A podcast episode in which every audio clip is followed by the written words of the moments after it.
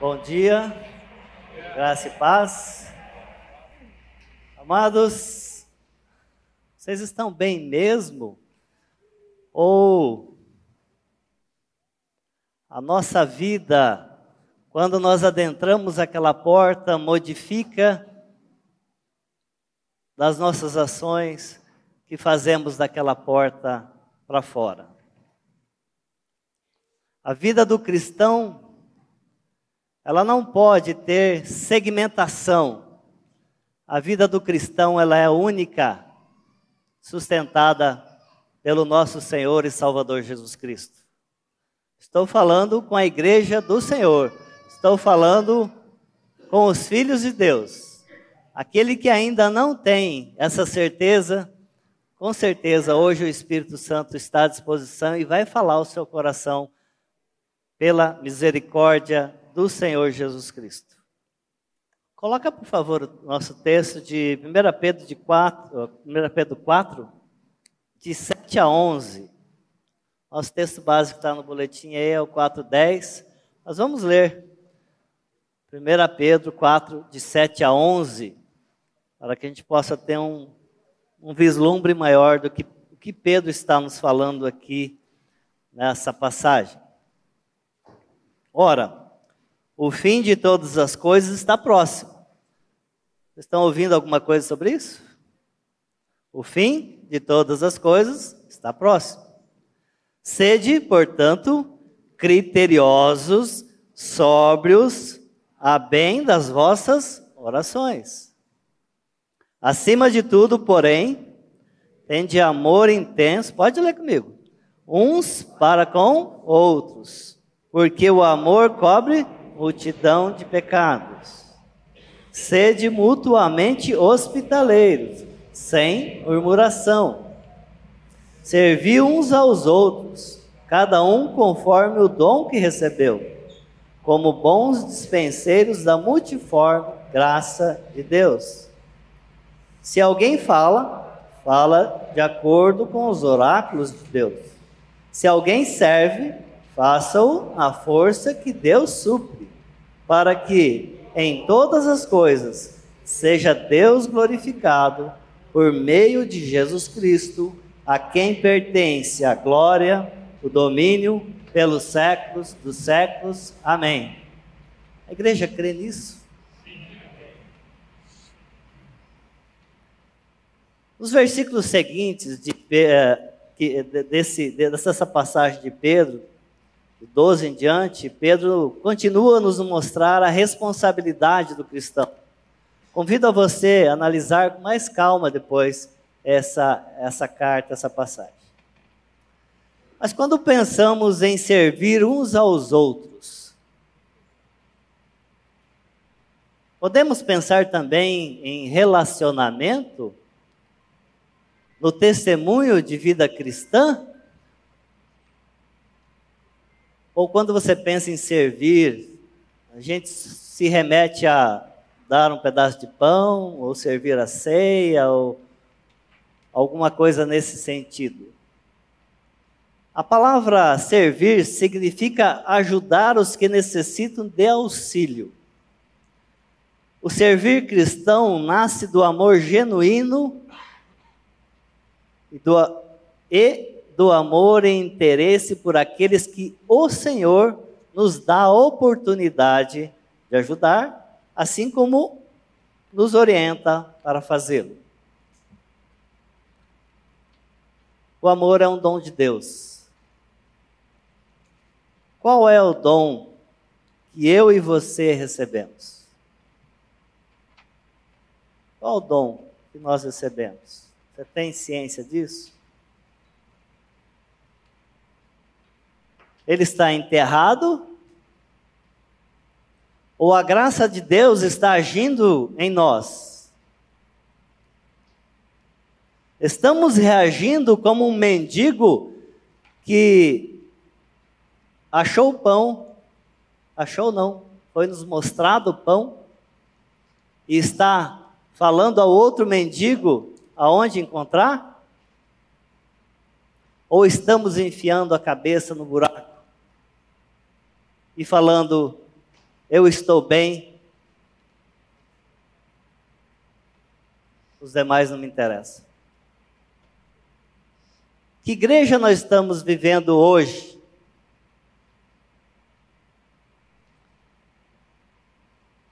Vamos ao boletim. Esse estudo é a continuação do estudo que nós já fizemos aqui sobre o chamado de cada cristão e hoje no estudo anterior, então, nós enfocamos o chamado de todo cristão no servir. Hoje, neste, vamos continuar chamando a atenção, mas o enfoque será para a nossa responsabilidade quanto ao testemunho cristão, tendo a ação de Cristo como nosso exemplo maior. Como Cristo se submeteu para o bem daqueles que o Pai lhe deu, que nós também nos submetamos uns aos outros para o bem de todos. Vamos para a palavra de Deus, vamos ver o texto de Filipenses 2, 5 a 8, a ver o que o Senhor tem nos falar nesse, nesse texto. Vamos ver juntos?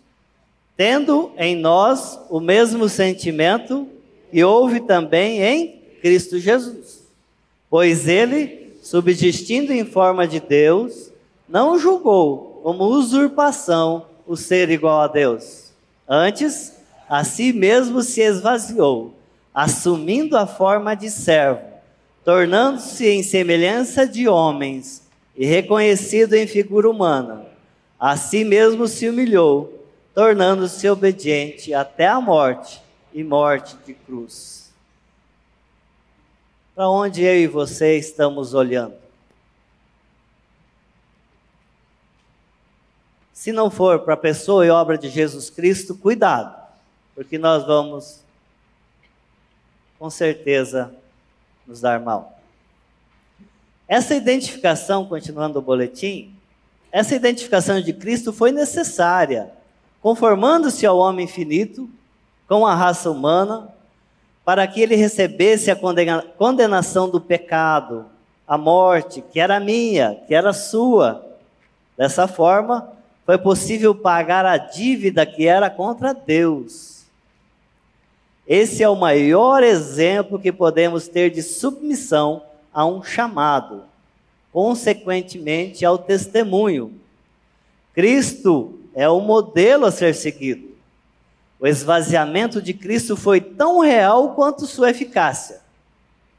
Morte para a redenção daqueles que o Pai lhe deu. Como vimos até aqui, o exemplo e a ação é do único que podia fazê-lo. É Cristo Jesus.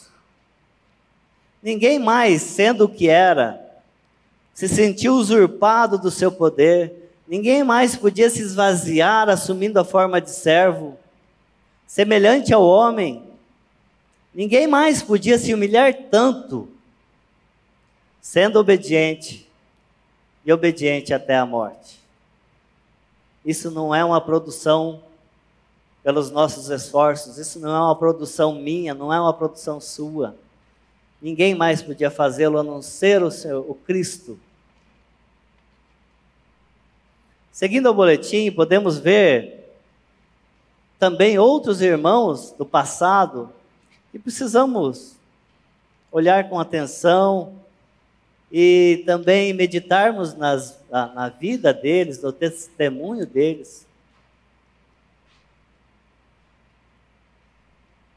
no boletim, o apóstolo Paulo, seguindo esse exemplo de chamamento, de sua vocação apostólica, ele demonstra isso quando escreve em Filipenses 3,8. Vamos ler juntos?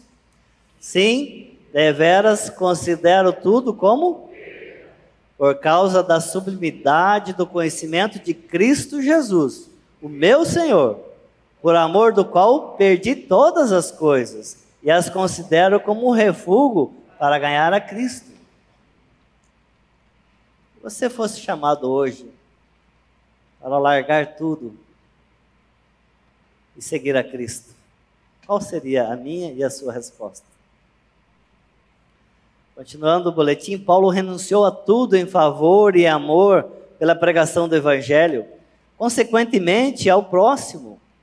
Ele, de livre vontade, vontade essa conquistada pelo Senhor, ele abriu mão até da sua liberdade para anunciar o Cristo Salvador aos homens perdidos.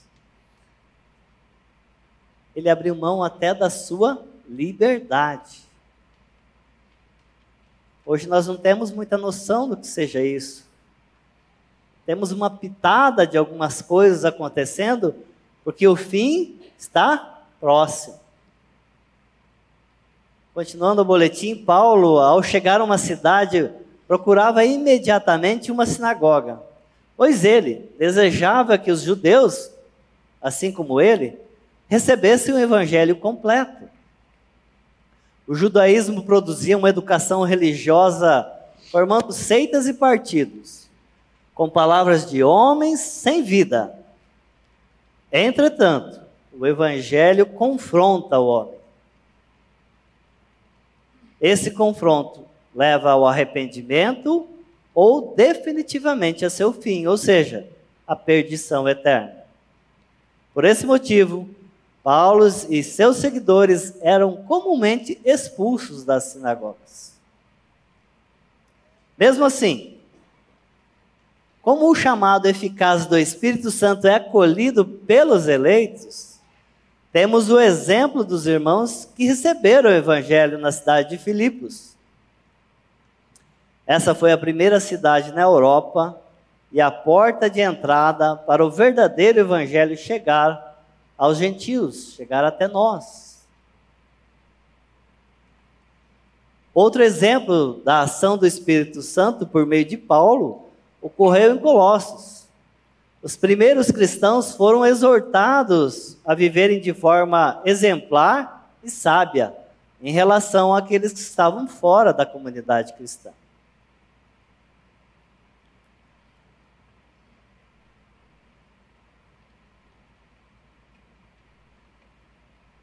Depois de vermos o exemplo e a ação de Cristo, aqui nós já vimos a ação do Espírito Santo em Paulo e em outros irmãos que ali estavam, em Filipos, em Colossos, naquela região.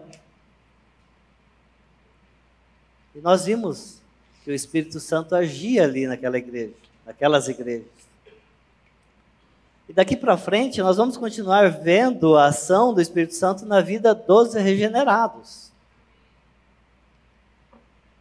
E aqui, como falei anteriormente, se você não tem certeza da sua morte e ressurreição com Cristo, hoje é o dia de você colocar diante do Senhor para que o Espírito Santo venha falar com você.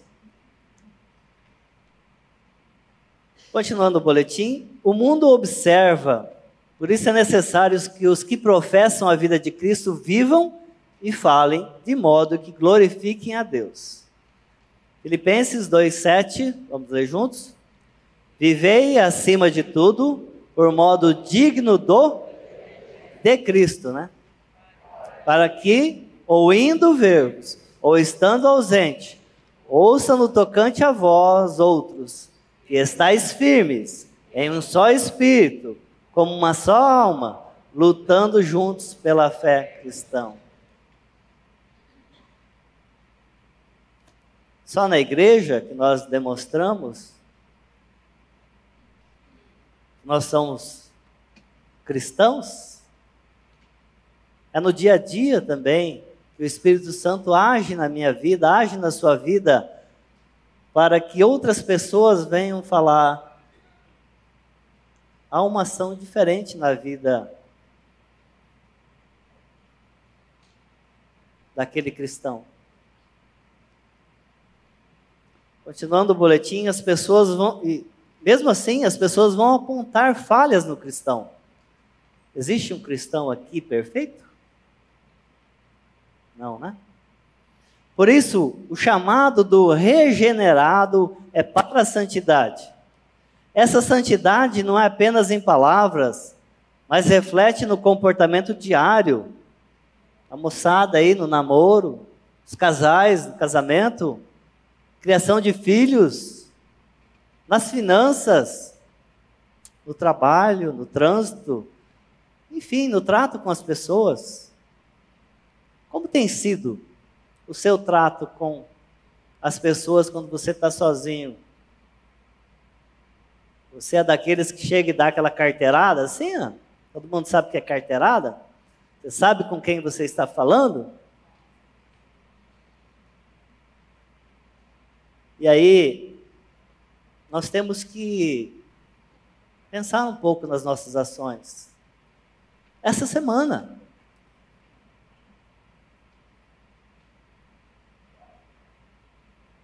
para a segurança e organização aqui de todos, do templo, enfim, das coisas. Hoje nós estamos em tempos difíceis.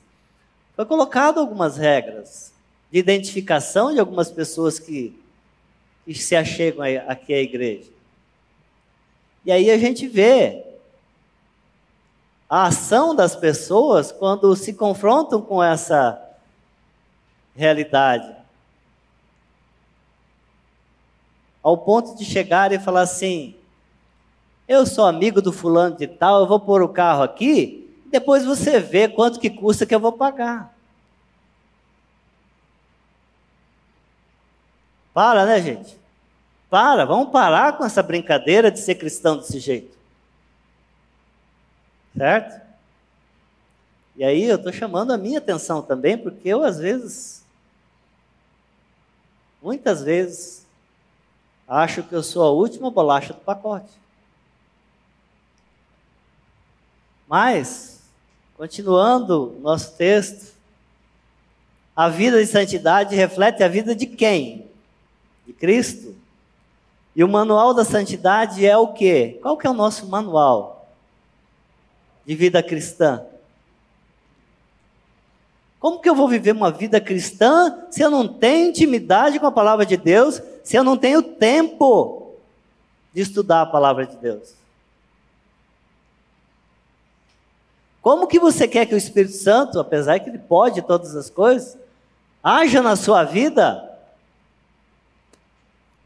mas você não pode investir um tempo em estudar a palavra de Deus?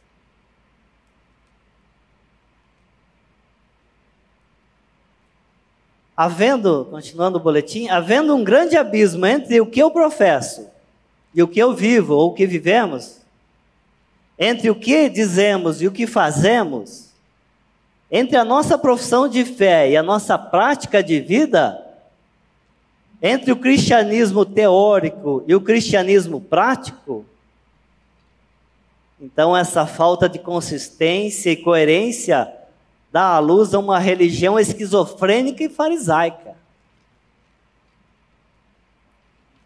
Se nós não levarmos a sério aquilo que nós temos ouvido pela palavra, aquilo que nós temos professado e aquilo que nós agimos,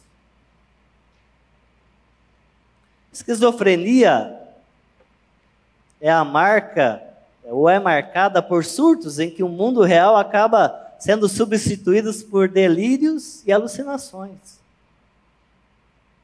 E tem muita gente vivendo em delírios e alucinações por aí e dizendo que é cristão. Cuidado.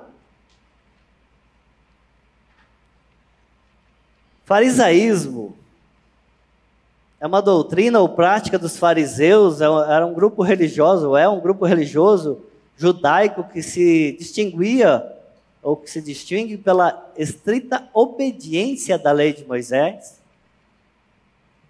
Só que nos evangelhos eles foram acusados de hipocrisia. Deus levantou pessoas, profetas, homens, para chamar a atenção daquele povo.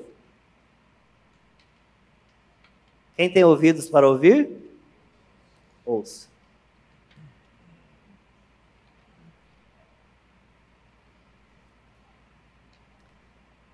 E aí, Mania de professor tem isso, né?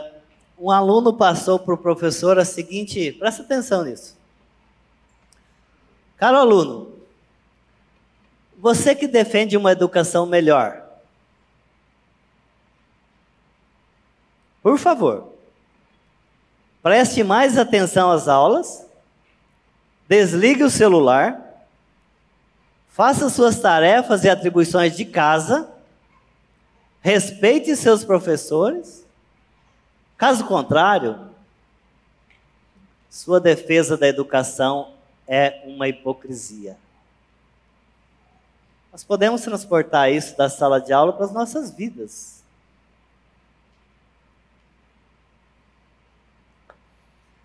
Voltando ao boletim. Ressaltamos, outra vez, que o exemplo é quem? Que foi perseverante em meio às provações. Vamos ler o texto de Hebreus 12, de 1 a 3. Portanto, também nós, visto que temos a rodear-nos tão grande nuvem de testemunhas, que foi no passado, nossos irmãos abençoados, desembaraçando-nos de todo o peso e do pecado que tenazmente nos assedia. Corramos com perseverança a carreira que nos está proposta, olhando firmemente para o Autor e Consumador da fé, Jesus, o qual, em troca da alegria que lhe estava proposta, suportou a cruz, não fazendo caso da ignomínia e está assentado à destra do trono de Deus. Considerai, pois, atentamente aquele que suportou tamanha oposição dos pecadores contra si mesmo, para que não vos fatigueis, desmanhando em vossa alma.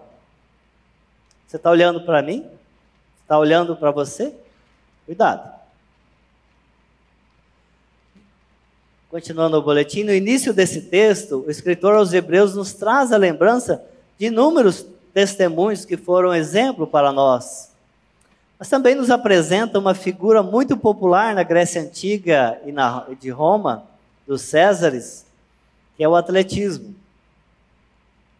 Os cristãos estão em um estádio repleto de testemunhas. E por isso mesmo, devem olhar firmemente para o Senhor, o Salvador, o Autor da fé.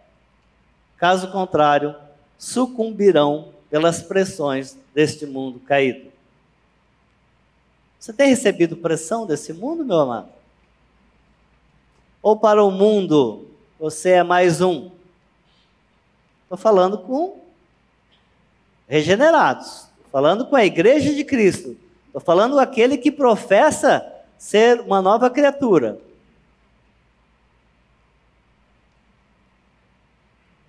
Continuando o boletim, Cristo cumpriu o seu ofício, com o objetivo de obter a salvação do seu povo. Ele não hesitou em ir para a cruz, porque sabia que essa missão era da vontade do Pai.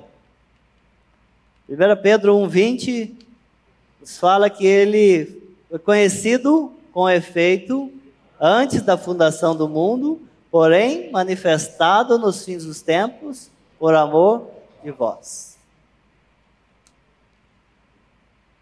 E hoje ele reina à destra de Deus e continua a interceder por nós, que fomos transformados em seus discípulos. Você tem essa consciência? Você foi chamado e transformado para ser discípulo de Jesus Cristo? Os discípulos que andaram com Jesus tiveram o privilégio de receber dele tanto o chamamento ao serviço e ao testemunho, como o poder para exercê-lo. Esses ensinamentos eram e são possíveis de serem praticados ainda hoje, desde que estejamos totalmente submetidos à vontade do Senhor e dela dependemos. Muitas vezes eu quis convencer pessoas de que ela estava errado, que ela estava no caminho errado, Mas eu não tinha dependência de Jesus Cristo. Eu não tinha o Espírito Santo para mostrar àquela pessoa que não era eu, mas a Trindade Santa que agia. Nós temos sim, é que pregar o Evangelho, a tempo ou fora de tempo. E Lucas 5,10, a parte B, fala assim: Não temas, doravante serás pescador de homens. E agora? Cristo está aqui, falando com você, só você e Ele. E Ele fala para você assim: Você agora não temas, porque você vai ser pescador de homens. O que eu e você vamos responder? Não, Senhor, peraí. Meu argumento é bom. Eu ainda preciso fazer isso. Eu preciso fazer aquilo. Eu preciso fazer aquele outro. Será que a nossa resposta seria a mesma lá de trás? Ou seria diferente? Seria a mesma daquelas pessoas que tiveram essa oportunidade e deixaram que o Espírito Santo agisse na vida delas? Eu e você precisamos estar muito seguros da vontade de Deus nas nossas vidas. Quando não estamos seguros, é porque o meu e o seu relacionamento com Ele está pífio. Como está o seu relacionamento com Deus?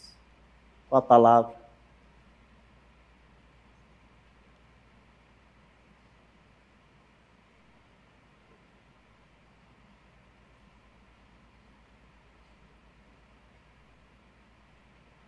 Ah, Hildo, você está pregando perfeccionismo. Não. Estou dizendo que nós temos que depender do Espírito Santo depender da Trindade Santa e nos colocar no lugar de pessoas a serem usadas por Ele, para a honra e glória dele. Voltando ao boletim, quando cremos no Senhor e dependemos dele, há uma mudança de nossa vocação. O que fazemos profissionalmente neste mundo não define quem somos. Mas o que somos define o propósito do que fazemos na terra. A vocação eficaz é a obra do Espírito Santo, convencendo-nos do pecado, da miséria, iluminando os nossos entendimentos pelo conhecimento de Cristo e sua obra findada na cruz, onde foi completa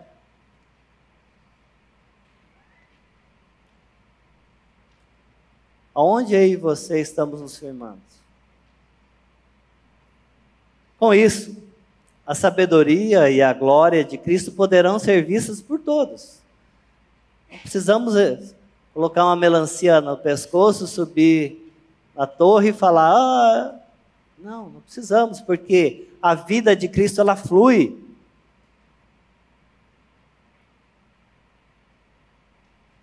Então, com isso, a sabedoria e a glória de Cristo poderão ser vistas por todos, e o chamado será cumprido em cada cristão verdadeiramente. Vamos ver Efésios 1,17? Para que o Deus de nosso Senhor Jesus Cristo, o Pai da glória, vos conceda espírito de sabedoria e de revelação no pleno conhecimento dele, iluminando os olhos do vosso coração para saberdes qual é a esperança do seu chamamento, qual é a riqueza da glória da sua herança nos santos. Amém? Quem eu e você estamos conhecendo e do que nós estamos nos alimentando? Nós precisamos analisar isso com muito cuidado Porque tem muita coisa que parece ser, mas não é. E os dias são maus. E os dias estão chegando.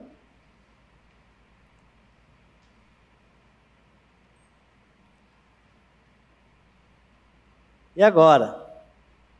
Palavra pesada de Charles Spurgeon. Preste muita atenção nisso.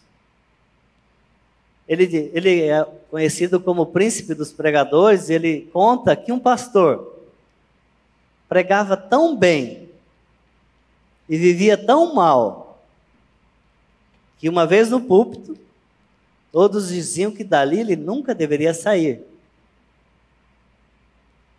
Mas quando descia do púlpito, quando passava da porta da igreja, às vezes nem passava da porta da igreja, todos diziam que dali ele nunca deveria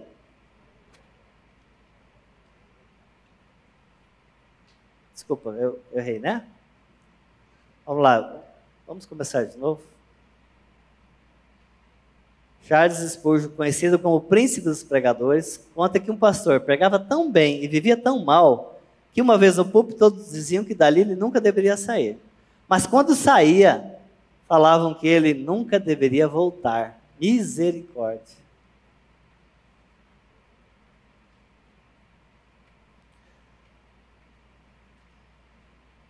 Talvez, talvez, um exemplo de um pastor de 1900 e bolinha fica muito longe para nós, né?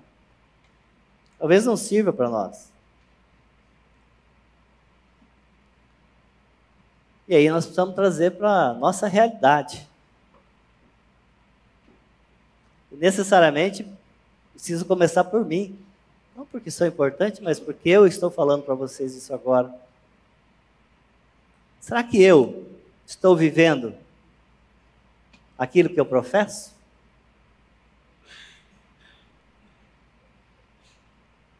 E aí eu preciso mexer com a igreja também, mais um pouco. Não sei se está sendo. Mas preciso mexer mais um pouco. E aí não se assustem, gente, porque vimos ali até querendo levantar. Mas não, não se assuste, porque não, eu não vou apontar ninguém. Eu lembrei até de um. A minha base escolar sempre foi muito fraca. E na faculdade, pela graça de Deus, eu consegui fazer faculdade. Na faculdade, quando o professor vinha perto da minha, da minha carteira, eu quase sumia na carteira. Quando ele vinha e falava assim, nós vamos fazer um exercício prático. Eu, meu, deve ter um buraco ali, eu desaparecia. Tá? Eu sempre tive muita dificuldade e medo de me expor, porque, afinal, eu não sabia. Mas pela misericórdia do Senhor, a Trindade Santa está trabalhando na minha vida ainda. Por isso eu falo, Ele não desiste de nós, apesar de nós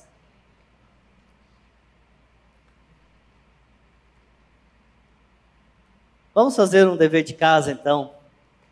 E, como eu falei, necessariamente preciso, vou falar um testemunho. Talvez possa ajudar você, não sei. Eu trabalhei 30 e poucos anos numa instituição onde eu viajava muito. Conheci vários lugares, muitas conferências, ficando em hotéis, ficando em lugares tops. E aí, nesses lugares, maioria de homens, tinha mulheres também. Mulheres que às vezes eram pior que os homens.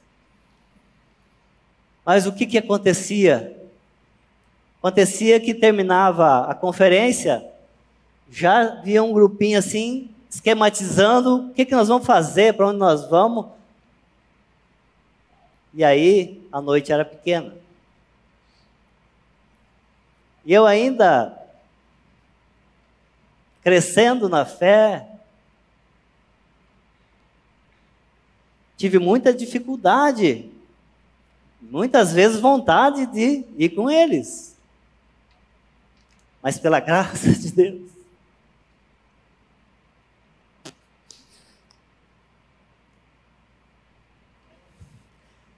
Pelo sustento do Senhor, Ele não deixou. E aí um dia, orando ao Senhor, eu falei, Senhor, eu não, não posso largar esse emprego, eu tenho que ir. E aí, não sei se vocês lembram, aí eu falei assim, eu queria levar minha esposa. Porque chegava nos lugares, falavam, ô vem, já vai dormir, vem. E o veinho era o mais leve que eu podia falar. Posso falar para vocês aqui. E o veinho ia dormir, o veinho ia para o seu quarto.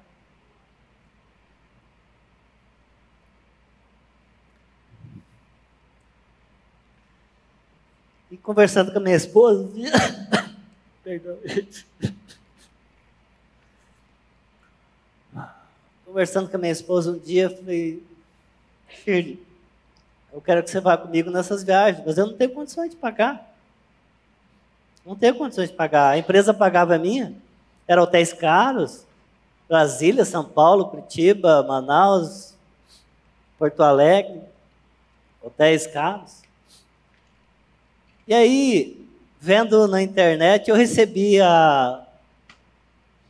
fazer propaganda aqui, que me foi muito útil isso. Mastercard, aquele programa Surpreenda. Não sei se alguém já viu. Hoje não tem mais de viagem, são coisas muito pequenas agora. Mas antigamente, você comprava uma passagem e hotel e ganhava outro. Você ganhava passagem e ganhava hotel, uma outra pessoa. E o Senhor me concedeu isso partir daí eu pude levar minha esposa. Porque com certeza, se eu ficasse sozinho, talvez na minha fraqueza eu poderia ter caído. Então o Senhor providenciou o sustento nessa situação. Qual, qual a situação que você está? Você está dependendo só de você.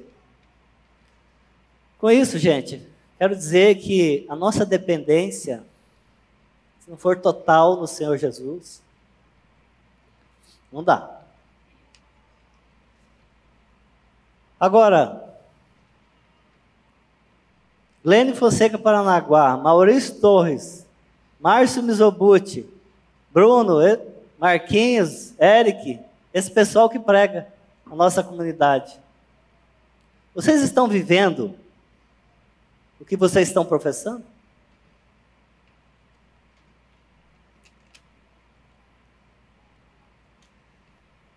Mas não só ele.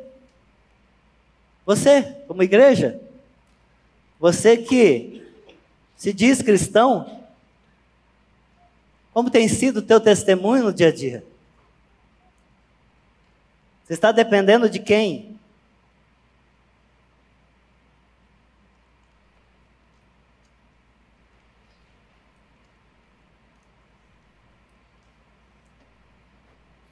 Você que está em casa também.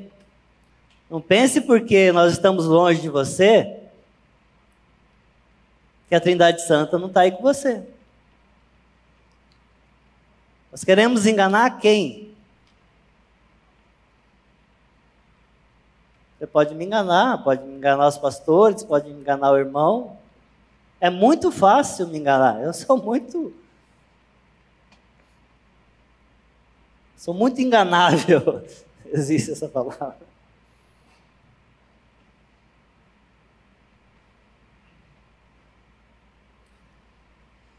Eu penso e creio que nós, como igreja, precisamos parar de brincar de ser cristão. Porque o mundo aí fora tá, só está esperando você pisar na casca da banana para falar: olha lá,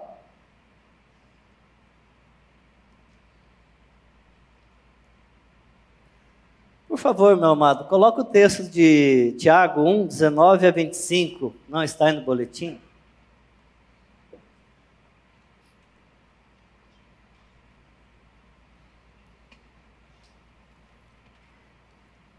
Prestar atenção no que diz a palavra de Deus. Eu vou ler aqui. Sabeis essas coisas, meus amados irmãos. Todo homem, pois, seja pronto para ouvir, tardio no falar, tardio para se irar. Porque a ira do homem não produz a justiça de Deus.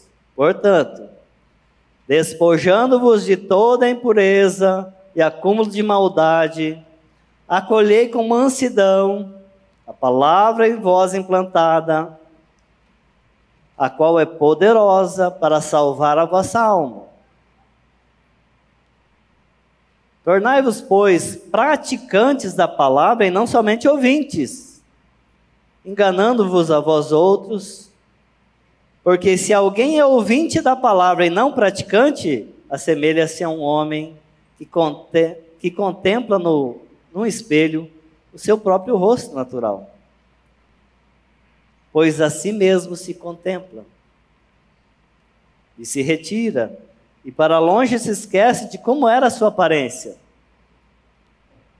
Mas aquele que considera atentamente na lei perfeita, na lei da liberdade, e nela persevera, não sendo ouvinte negligente, mas operoso praticante, esse será bem-aventurado no que realizar.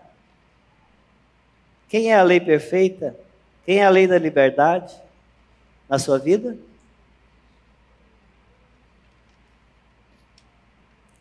Nós precisamos analisar esse texto, não vai dar tempo, mas só duas questões aqui. No começo, e não somente no final, onde diz que nós seremos bem-aventurados no que realizar. Sabes essas coisas? Isso nos lembra uma sequência muito importante relatada em Isaías 43, 10. Por favor, meu amado, coloque aí a parte, parte A. Uma sequência fundamental. E diz assim: Vós sois as minhas testemunhas, diz o Senhor, o meu servo, a quem escolhi. Para quê?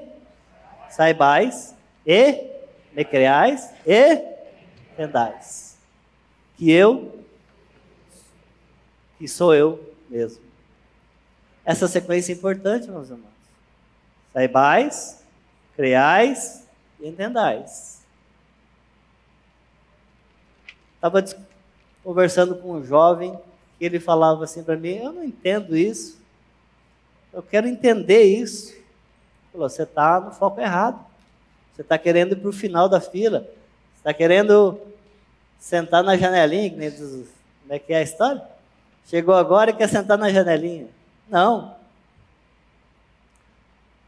Hildo, mas eu não sei. Eu não sei por quê. Por que, que eu não sei?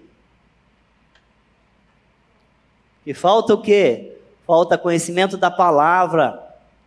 Tendo a palavra, o Espírito Santo vai agir para que você creia e crendo você vai se arrepender, e arrependendo-se, o próprio Espírito levará você a reagir. Presta atenção nessa sequência, gente.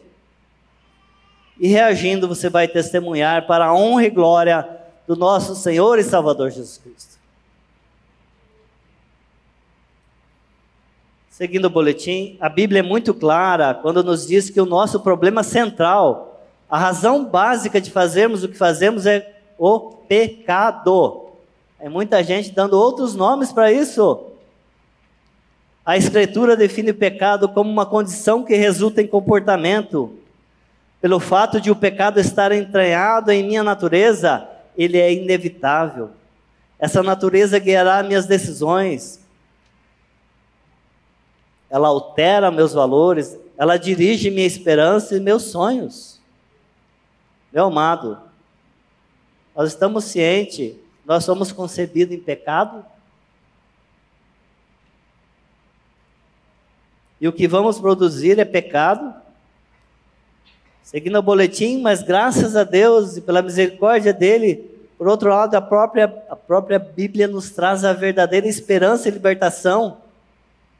A palavra nos mostra que a esperança somente encontramos em uma pessoa, Jesus Cristo glorificado pelo Pai, assentado à destra de Deus, porque a sua obra foi consumada e ele está disponível a todo aquele que nele crê.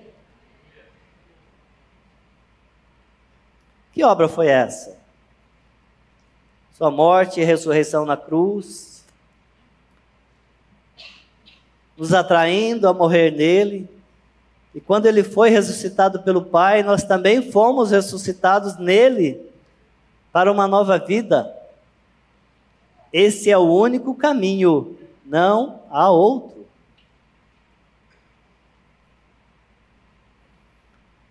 Seguindo o boletim, tem uma, a paráfrase da Bíblia, a mensagem. Estamos chegando ao final, gente. Em Gálatas 2, 19 e 20, fala assim: Tentei guardar regras e me esforçar para agradar a Deus, mas isso não funcionou. Então desisti de ser um homem da lei para me tornar um homem de Deus. Se fosse eu traduzindo, que é uma palavra, se fosse eu escrevendo, eu colocaria: desisti de ser um homem de, de. Fui levado a desistir de ser um homem da lei, porque fui tornado um homem de Deus. A vida de Cristo me mostrou como fazer isso e me deu capacidade de viver assim. Eu me identifico totalmente com Ele, de fato. Fui crucificado com Cristo, meu ego não ocupa mais o primeiro lugar.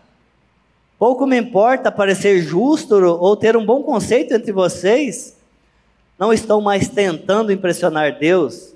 Agora Cristo vive em mim. A vida que vivo não é minha, mas é vivida pela fé no Filho de Deus, a quem me amou e se entregou por mim. E eu não volto atrás. Por quê? Por que eu não volto atrás? Porque é Ele que me sustenta. Esse viver que tenho na carne não significa viver no pecado ou na carnalidade. Significa que as ações do cristão dia a dia são impulsionados pela graça do nosso Deus, pela vida de Cristo, vivendo pela fé, sendo levado a servir e testemunhar onde Ele queira, impulsionado pelo seu amor, com contentamento, alegria no coração e prazer de glorificar o seu Salvador e Senhor Jesus Cristo. Aleluia! Amados, para encerrar, eu queria.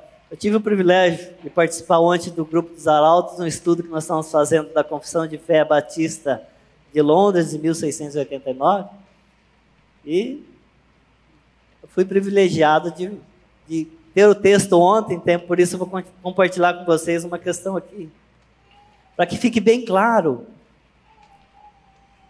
que isso é produzido pelo Espírito Santo, pela Trindade Santa e não por mim nem por você.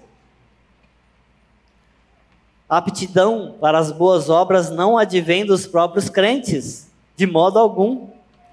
Essa aptidão provém do Espírito de Cristo. E para que os crentes possam desempenhar as boas obras, é necessária uma influência contínua do mesmo Espírito Santo. Além das graças já recebidas, para neles realizar tanto o querer como o efetuar, segundo a boa vontade de Deus. Isso, porém, não significa que devamos tornar-se negligentes como se não tivéssemos a obrigação de cumprir um dever, senão quando especialmente movidos pelo Espírito Santo. Pelo contrário, os cristãos devem ser diligentes e desenvolver a graça de Deus que neles há. Amém. E nós estejamos coração aberto, sem medo, porque Ele faz quando lhe apraz. Que essa igreja, que eu e você, sejamos usados para glorificar o nome de Jesus Cristo, nosso Salvador, e usados também para edificar a igreja e os irmãos. Amém? Pai, a obra é sua, nós não temos capacidade. Dependemos, Pai, do teu agir, do teu espírito.